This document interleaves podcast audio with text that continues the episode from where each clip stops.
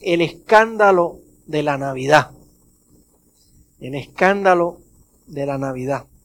No suena muy, muy navideño, muy bonito, que ya veremos lo que el Señor tiene para nosotros hoy. Y lo he titulado de esa manera porque miren el versículo 1 del, del capítulo 16. Dice, estas cosas les he dicho para que no tengan tropiezo.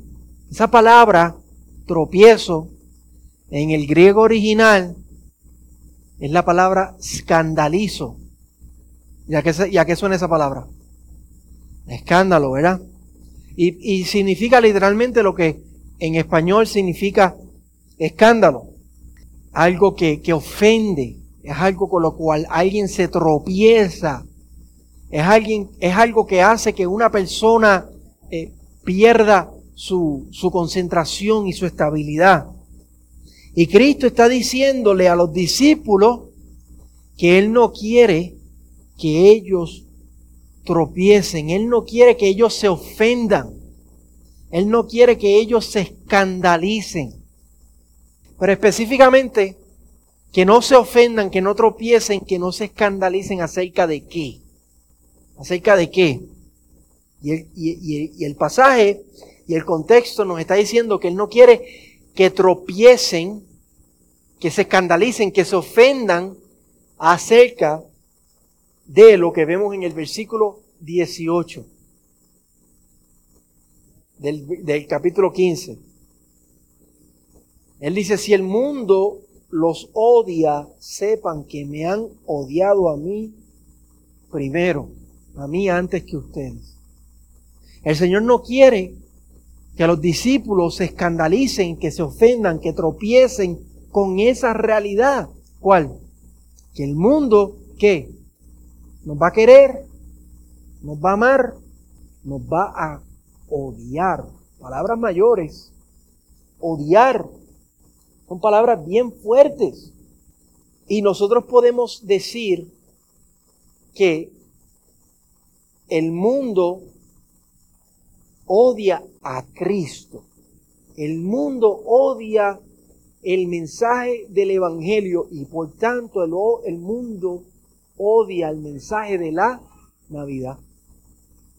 La Navidad, el mensaje de la Navidad, la verdad de la Navidad al mundo no le gusta. Y eso es un recordatorio que nosotros hoy, una noche buena, mañana que vamos a celebrar la Navidad, es importante que como cristianos, que como creyentes, recordemos eso. Sepamos eso, que al mundo el mensaje de la Navidad, el Evangelio, Jesucristo y nosotros que representamos a Jesucristo, el Evangelio y el mensaje de la Navidad, el mundo odia eso. Y uno diría, pero es que la Navidad, pastor, la Navidad no es escandalosa. ¿Cómo tú me vas a decir que la Navidad es escandalosa? Y a simple vista, de manera superficial, es verdad, la, Navidad no es escandalosa. Pero yo diría que es porque el mundo ha domesticado la Navidad. El mundo poquito a poco le ha quitado el escándalo a la Navidad. Le han quitado a Cristo. Le han restado a Cristo a la Navidad. Hoy la Navidad se trata acerca de, de viajar, de compartir con familia, de, de comprar, de regalar, de endeudarse. Esta parte no nos gusta. De luces, de, de decoraciones, de colores brillantes. Se trata de tener una actitud más festiva, ¿verdad? De como que tratarnos un poquito más especial entre, entre, entre compañeros de trabajo, entre vecinos, entre personas que nos encontramos en el supermercado, porque, porque estamos en Navidad. Se trata acerca de, de diferentes tradiciones familiares, culturales, ¿verdad? Y todo eso es bueno. Claro que sí, todo eso es bueno. Pero para nosotros como cristianos, la Navidad es mucho más que eso, ¿sí o no? La Navidad es mucho más que eso. Y ahí es donde viene el escándalo de la Navidad. Porque cuando nosotros como cristianos tratamos de hacer la Navidad más de lo que el mundo dice que es. Cuando tratamos de traer a Cristo a la Navidad, cuando decimos, aquí va el inglés, como dice el americano, Jesus is the reason for the season, que Jesucristo es la razón de la temporada de la Navidad, gente alrededor de nosotros que no son creyentes se pueden poner un poquito incómodas y pueden perder la festividad. Un ejemplo de eso, que yo creo que eso se ve más acá en los Estados Unidos y todavía no tanto en nuestros países, pero que se está empezando a ver en nuestros países. Una manera sencilla de ver eso es que cuando tú dices Merry Christmas, hay personas que no dicen Merry Christmas, pero dicen Happy Holidays. En español sería, nosotros decimos feliz Navidad, Navidad, nacimiento, eso es lo que eso significa, nacimiento del, latín, pero hay personas que dicen, no, no, no, felices fiestas, ¿no? porque hay que ser más inclusivo, hay que respetar a aquellos que creen diferente, para, para no ofender a nadie. Y si usted tiene, en el tiempo de la Navidad, usted tiene familiares que vienen a visitar, y usted, y usted tiene familiares que no son creyentes, que practican otra religión o hasta que se, se dicen llamar que no son creyentes, que son ateos. Pues entonces, si uno trae un mensaje, un versículo, una oración por los alimentos, podemos ver que algunas personas se pueden cruzar de brazos, se levantan, se van. Ah. ¿Verdad? Vemos los ojos, las actitudes en la cara. Y es porque cada vez más la Navidad se está volviendo más rara, más escandalosa, menos aceptada. No, no las decoraciones, no las fiestas, no las compras, sino el mensaje de la Navidad, Cristo. Y nosotros como creyentes, el Señor nos está diciendo en su palabra, tenemos que recordar eso. Tenemos que saber eso. Para que eso, como Jesús le está diciendo a los discípulos, no nos cause tropiezo, no nos ofenda, no nos haga caer en nuestro caminar, en nuestra fe. Que cuando alguien se ofenda por el mensaje de la Navidad que nosotros estamos compartiendo, que eso a nosotros no nos parezca raro, no nos sorprenda y podamos seguir adelante fieles al Señor. Amén. Claro, hay maneras, hay, personalidades, ¿verdad? Y hay maneras.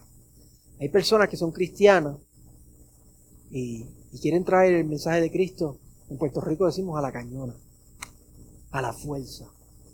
Y uno tiene que ser, uno tiene que, entender a las personas, si, si, si, no es cristiano, tú no vas a tratar de agajarlo por el pelo y bautizarlo. ¡Ah! ¿Verdad? No podemos hacer eso. Pero sí compartir nuestra fe de una manera real, de una manera auténtica, de una manera sincera donde podamos decir, hey, yo sé que tú no crees esto, pero esto para mí es importante. Esto a mí me cambió la vida. Y podamos compartir nuestra fe. Pero la verdad es que no importa de qué manera traigamos nuestra fe, se va a ofender la gente. Cristo está diciendo, el mundo nos va a odiar. Hay que ser prudente en cómo compartimos nuestra fe. Sí, pero también hay que recordar que no importa Podemos, podemos ser la gente más prudente del mundo, pero como quiera, ¿se van a qué? Se van a ofender. Como quiera, nos van a odiar por el mensaje. Y nosotros tenemos que estar ok con eso.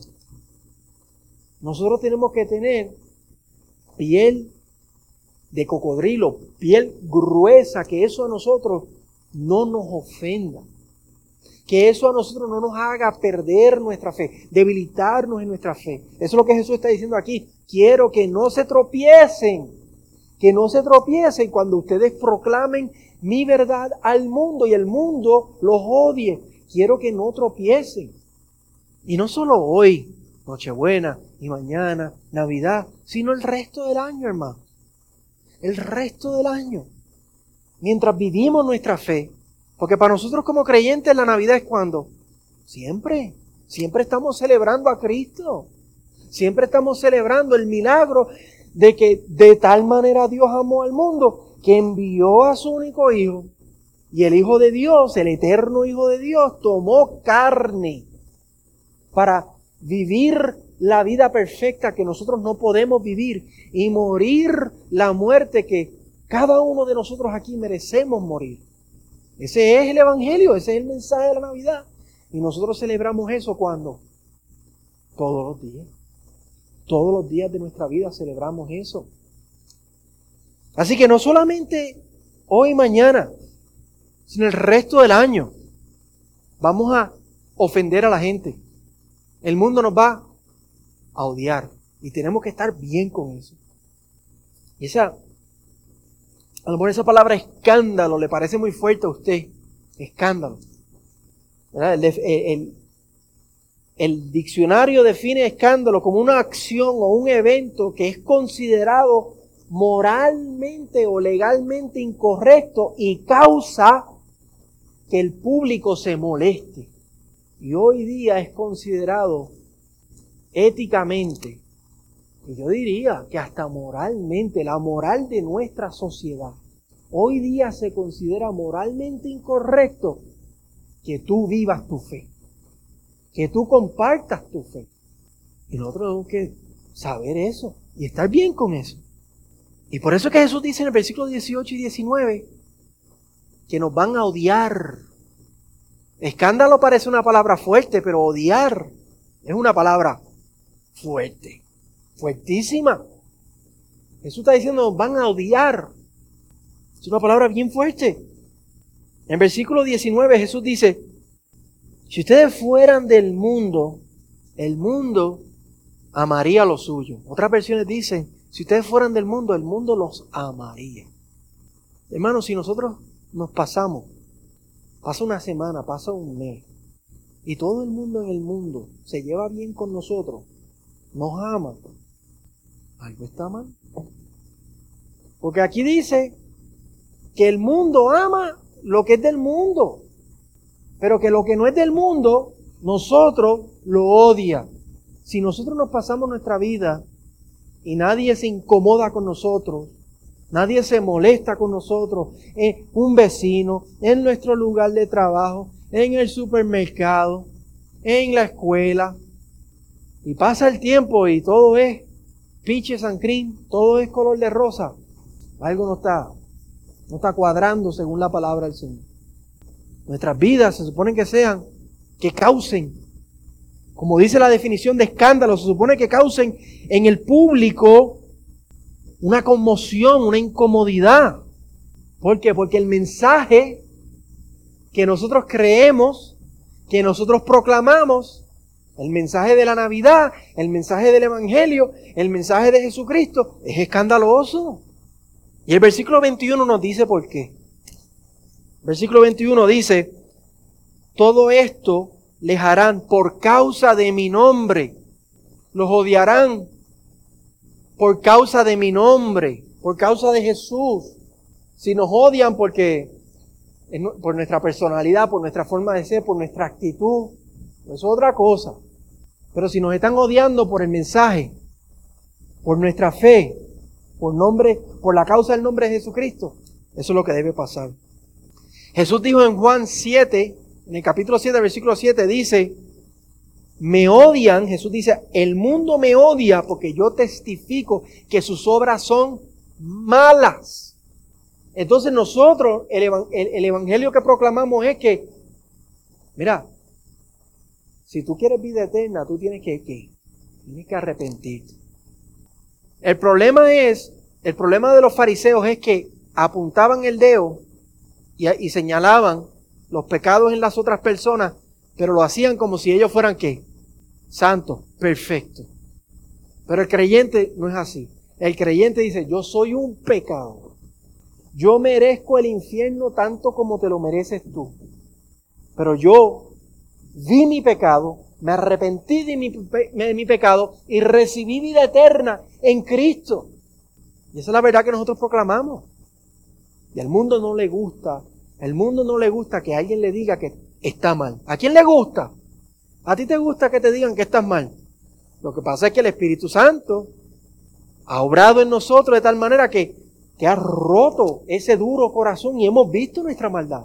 Y es así, todavía a veces nos ponemos orgullosos. Ah, uno de ustedes me dice algo a mí, yo, cuidadito, hablando con el pastor, me pongo orgulloso. Eso no pasa, pero el Espíritu Santo nos redarguye. Nosotros tenemos que saber eso, hermano. Somos sal, somos luz. Esa es la luz que alumbramos.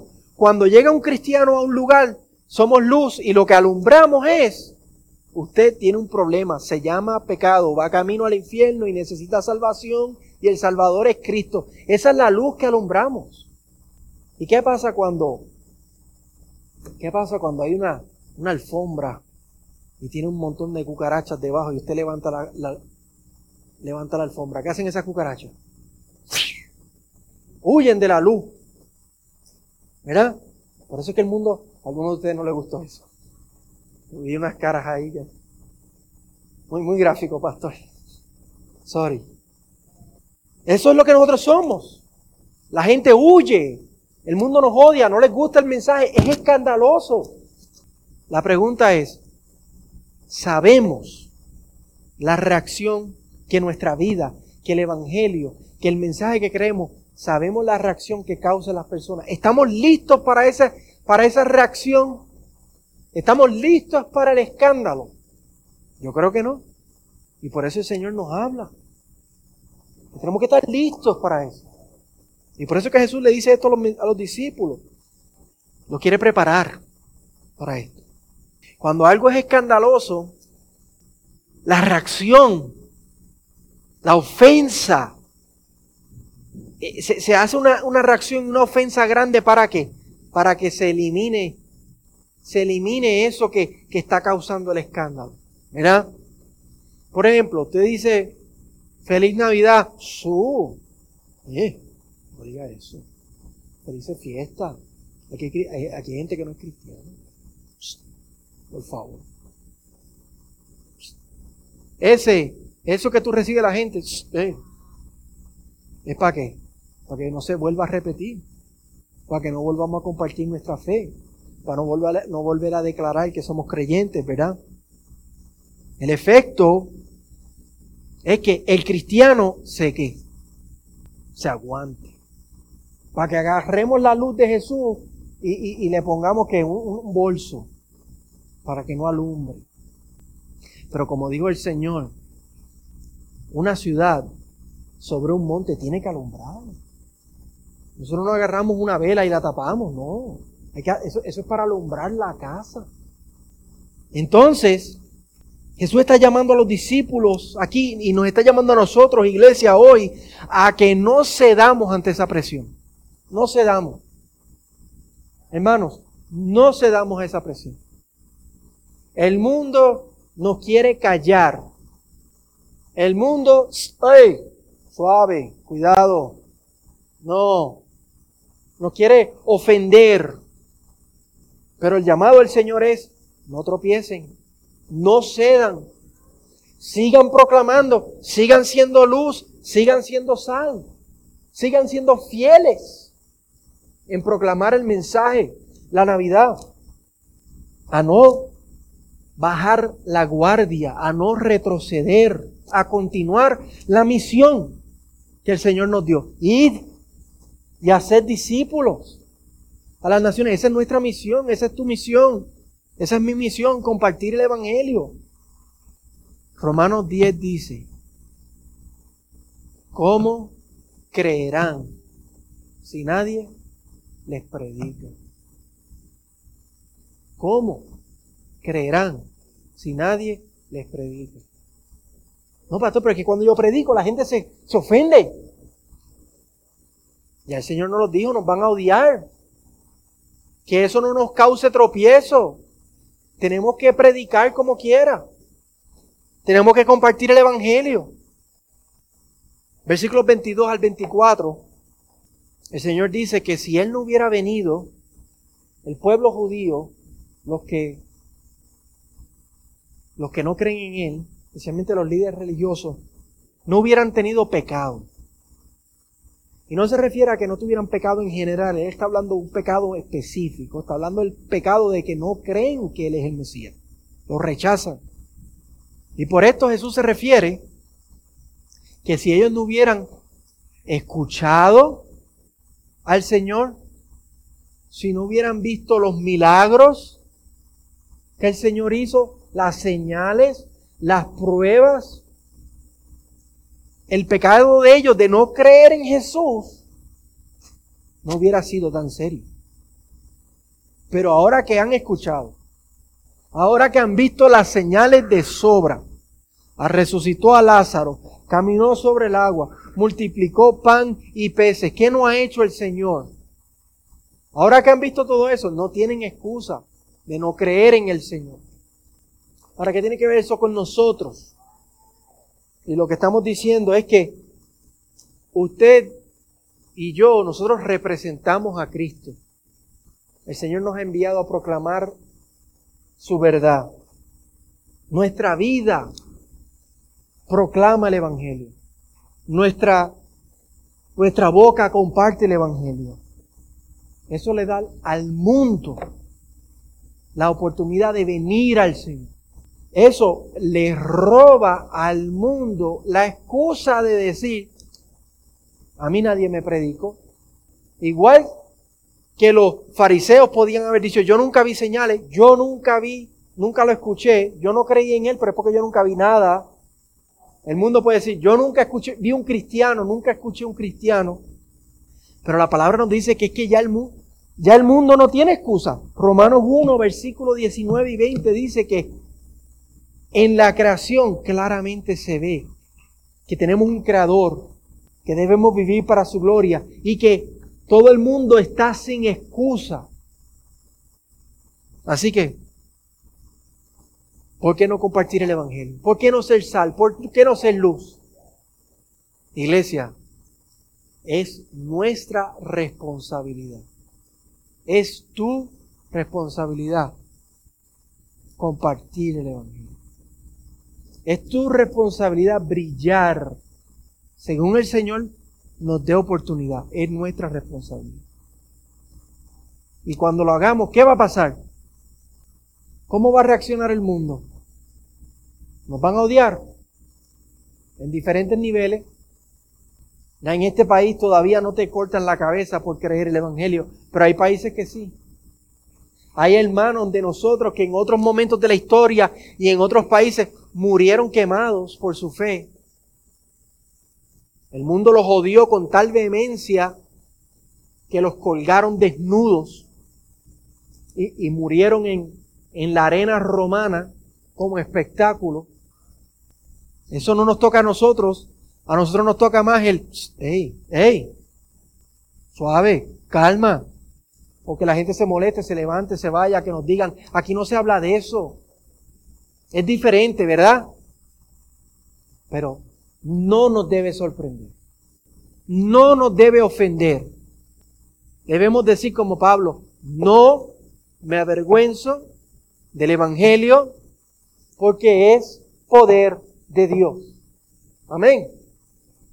Jesús no solamente no, nos habla del escándalo de la Navidad, no solamente nos advierte del escándalo de la Navidad, pero también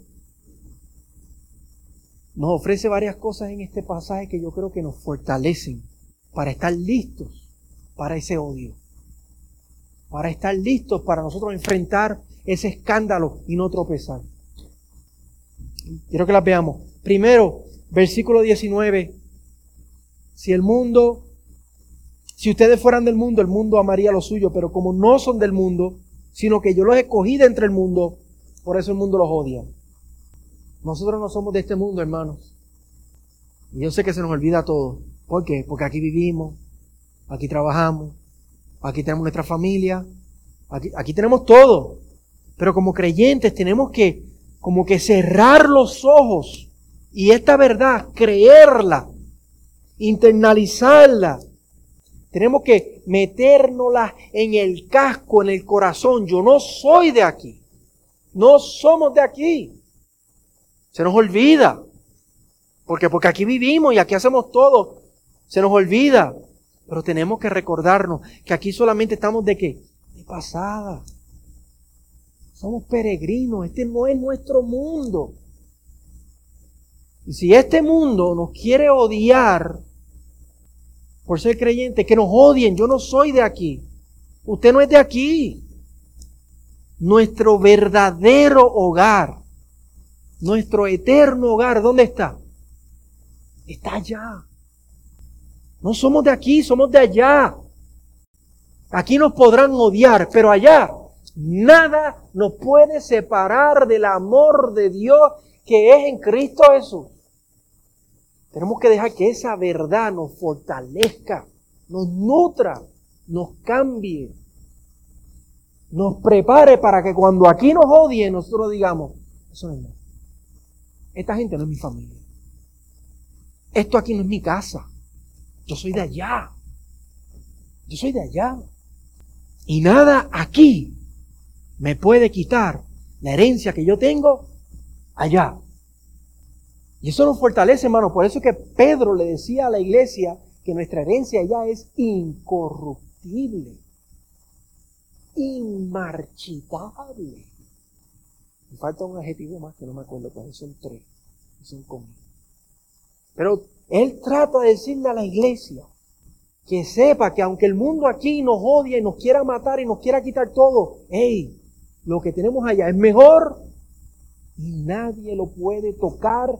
¿Por qué? Porque ha sido asegurado por la sangre de quién? De Cristo. Le compartí a, a los hermanos de Garden Ranch que esta semana tuvimos un recordatorio clarísimo de eso. ¿Quién se fue a su hogar eterno esta semana? Yo llegó a su hogar eterno. Su fe se volvió vista. Nos duele, claro que nos duele, pero a la misma vez nos regocijamos con Él. Amén. Dios ya llegó, ya está allá, ya está en el hogar eterno. ya no hay dolor. ya no hay duda. Ahora está con el Señor. Y cosas, y, momentos así, iglesia, nos duelen, pero a la misma vez nos fortalecen. Porque sabemos que esto aquí es pasajero. Por más que uno tenga aquí, por más que uno sueñe aquí, todo pasa. Y allá es nuestro hogar, es lo eterno.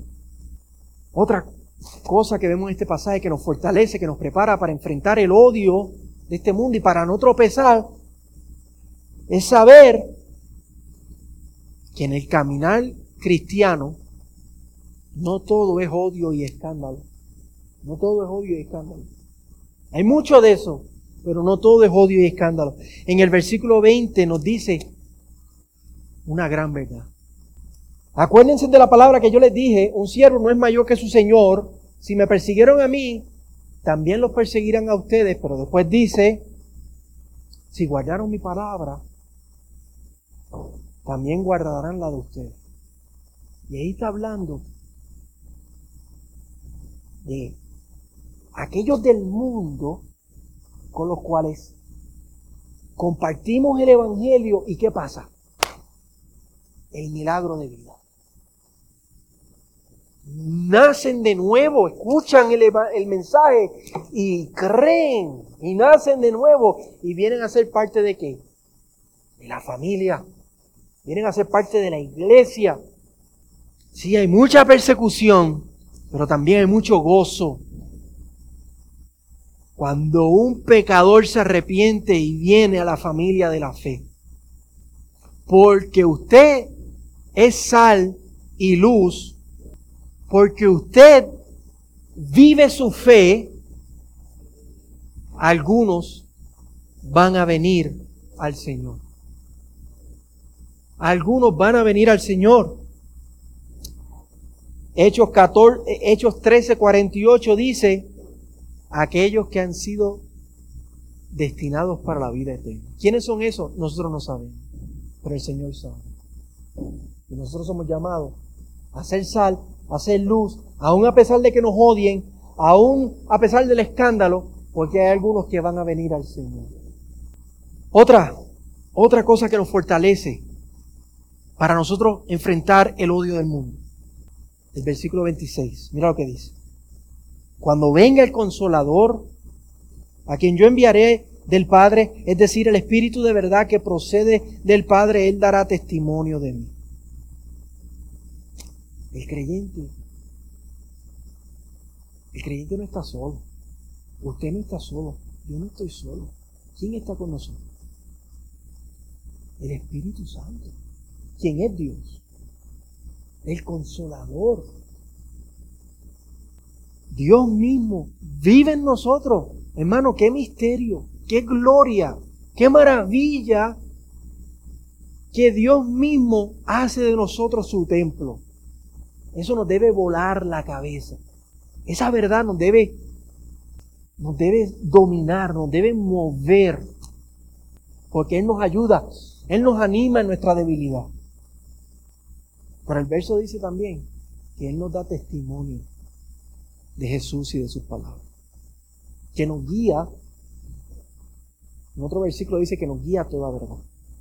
A los apóstoles, a quien Jesús le está hablando aquí, a los apóstoles, el Espíritu Santo les recordó las palabras del Señor y los guió a toda verdad por medio de lo que los teólogos han identificado el proceso de iluminación, de inspiración, perdón, inspiración. El Espíritu Santo los inspiró a ellos. mientras ellos escribían, ellos recordaban la palabra de Jesús y, sin error escribieron y terminaron de escribir e, e, esto, la Biblia. Eso fue a ellos, para nosotros no es así. Para nosotros es diferente. Para nosotros, para esta generación de creyentes después de los apóstoles, el Espíritu Santo nos guía toda verdad por medio de, ahora sí, el proceso que los teólogos han llamado el proceso de iluminación. El Espíritu Santo nos ilumina. ¿Cómo? cuando usted lee esto. Nosotros leemos esto y el Espíritu Santo dentro de nosotros nos ilumina acerca de estas palabras, acerca de esta verdad. Y esta palabra y esta verdad nos nutre, nos fortalece, nos alimenta, nos guía. Somos iluminados. Y por eso, hermano, la importancia de que esto, leer esto y hacer esto parte de nuestra vida diaria, no debemos ser negligentes con eso. No sea negligente con la palabra de Dios. No. Porque es que esto nos fortalece para que cuando allá nos odien, nosotros digamos, eh, yo conozco la palabra. El Señor me ha fortalecido. Dios me ha hablado. Esta mañana yo escuché a Dios, mi Padre, mi Dios, me habló me fortaleció. Y yo puedo enfrentar el escándalo, el odio que este mundo quiera arrojar hacia mí, porque yo he estado con Dios, he hablado con Dios, he sido fortalecido por Dios. Y así vamos y a este mundo le proclamamos el Evangelio con claridad, con verdad y con vigor. Y el Señor obra. Y una última, una última cosa que vemos en este pasaje que nos fortalece. Y está a principio del capítulo, fue lo que el pastor Vladimir nos trajo la semana pasada. Y es que nosotros permanezcamos en Cristo. Permanezcamos, Lester fue, perdón, permanezcamos en Cristo. Que nosotros permanezcamos en Cristo. Todo el capítulo está hablando acerca de eso, permanecer en Cristo. Mira ahí. Jesús ahí lo que habla es que Él es, Él es la vid. Él es, el, él es, el, él es la planta, él es, él es el tronco. Y que nosotros, nosotros somos los sarmientos, nosotros somos los pámpanos, nosotros somos las ramas. Nosotros somos las ramas de las cuales el fruto sale. Y nosotros somos llamados a permanecer en Cristo, pegados a Cristo, a su tronco, que vivamos cerca de Él, conectados a Él. Y eso lo hacemos como ya hemos visto, en oración, en la palabra. Y si nosotros estamos conectados a Cristo, vamos a dar mucho fruto. Fruto que se va a ver que el mundo nos va a tratar de callar, nos va a tratar de apagar, pero nosotros vamos a dar fruto. No vamos a tropezar. ¿Por qué? Porque nosotros sabemos que somos sal, que somos luz, que este es el mensaje que salva. Una de las cosas que hace que la ofensa del mundo y que el escándalo del mundo tengan efecto en nosotros. Una de las cosas que nos cierran la boca, una de las cosas que apocan y apagan nuestras ganas de compartir, es que no estamos, en, no estamos permaneciendo en Cristo. No tenemos comunión con Cristo. No caminamos con Cristo. No estamos cerca de Cristo. Y si queremos dar fruto, hermano, tenemos que estar conectados con Cristo. Hay que levantarse y buscar al Señor. Hay que estar durante el día en el trabajo buscando al Señor. Hay que venir a nuestras, a nuestras casas, a nuestra familia y, traerle al Señor a nuestra familia. Hay que permanecer en Cristo. Y hoy, todos nosotros, incluyéndome a mí, tenemos que arrepentirnos de eso. Señor, perdónanos porque no permanecemos. Porque no, no estamos cerca. Necesitamos oración, necesitamos dependencia, necesitamos vivir en adoración. Tenemos que decirle, Señor, te necesito a cada bendita hora de mi vida. Yo te necesito. caminar cerca del Señor. Y eso nos va a llenar de la savia del Espíritu. De la savia espiritual de esa vida nos va a llenar y nos va a fortalecer para que cuando el mundo se escandalice y el mundo nos lance odio, no tropecemos. Digamos, eso está bien. Vivir es Cristo, morir es ganancia. Ay de mí si no predico el Evangelio. Así que para cerrar, no olvidemos que la Navidad es escandalosa. El mensaje que nosotros creemos es escandaloso. No dejemos que lo que ha pasado en el mundo, que se ha domesticado la Navidad, que eso no pase en nosotros. Que la Navidad no se domestique en un creyente. No, mis hermanos. Todo lo contrario. Sino que el mensaje del Evangelio en nosotros sea un fuego. Sea algo que, que sea tan fuerte, que grite tanto, que tenemos que compartirlo con el. Y que cuando hagamos eso, que las consecuencias sean las consecuencias que sean. Que nos pase lo que nos, lo que nos tenga a pasar. Nosotros tenemos un Dios soberano que controla todas las cosas. Usted es fiel, usted hace lo que el Señor le ha dicho, sea lo que sea que tengamos que padecer, o padezcamos. Confiamos en Dios, tenemos una misión, sabemos que esto aquí no es nuestra casa y cualquier cosa que nos pase vale la pena, porque estamos en Cristo. Así que que el Señor nos fortalezca y nos ayude para no apocar, para no rendir, para que nosotros también no domestiquemos el mensaje de la Navidad.